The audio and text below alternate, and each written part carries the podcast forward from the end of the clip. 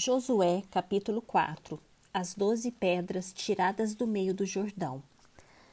Quando todo o povo tinha passado o Jordão, o Senhor falou com Josué, dizendo: Escolham doze homens do meio do povo, um de cada tribo. Ordenem que tirem doze pedras do meio do Jordão, do lugar onde os pés dos sacerdotes ficaram parados, e que levem essas pedras e as depositem no lugar em que vocês irão passar a noite. Então Josué chamou os doze homens que havia escolhido dos filhos de Israel, um de cada tribo, e disse-lhes: Passem adiante da arca do Senhor seu Deus, até o meio do Jordão. Cada um levante sobre o ombro uma pedra, segundo o número das tribos dos filhos de Israel, para que isto seja por sinal entre vocês e no futuro, quando seus filhos perguntarem o que significam estas pedras para vocês, respondam que as águas do Jordão foram cortadas diante da arca da aliança do Senhor. Quando a arca passou, as águas do Jordão foram cortadas. Estas pedras serão para sempre por memorial aos filhos de Israel.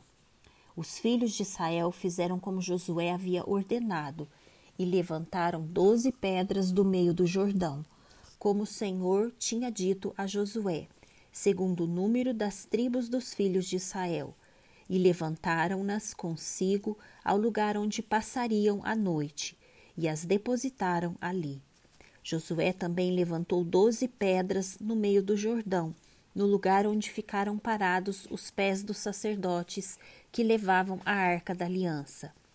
E essas pedras estão ali até o dia de hoje, porque os sacerdotes que levavam a arca haviam parado no meio do Jordão, em pé, até que se cumpriu tudo o que o Senhor, por meio de Moisés, havia ordenado a Josué que falasse ao povo, e o povo se apressou e passou. Quando todo o povo tinha passado, a arca do Senhor e os sacerdotes também passaram, à vista de todo o povo passaram os filhos de Ruben, os filhos de Gade e a meio tribo de Manassés, armados na frente dos filhos de Israel, como Moisés lhes tinha dito.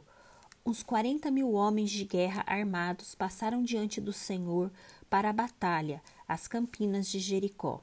Naquele dia, o Senhor engrandeceu Josué na presença de todo o Israel, e respeitaram-lhe todos os dias da sua vida, como haviam respeitado Moisés o Senhor disse a Josué: Ordene aos sacerdotes que estão levando a arca do testemunho que saiam do Jordão. Então Josué ordenou aos sacerdotes, dizendo: Saiam do Jordão.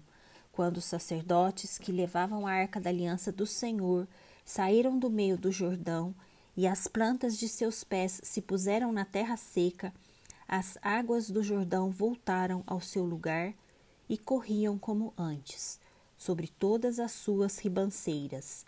O povo subiu do Jordão no dia dez do primeiro mês e acamparam em Gilgal, ao lado leste de Jericó.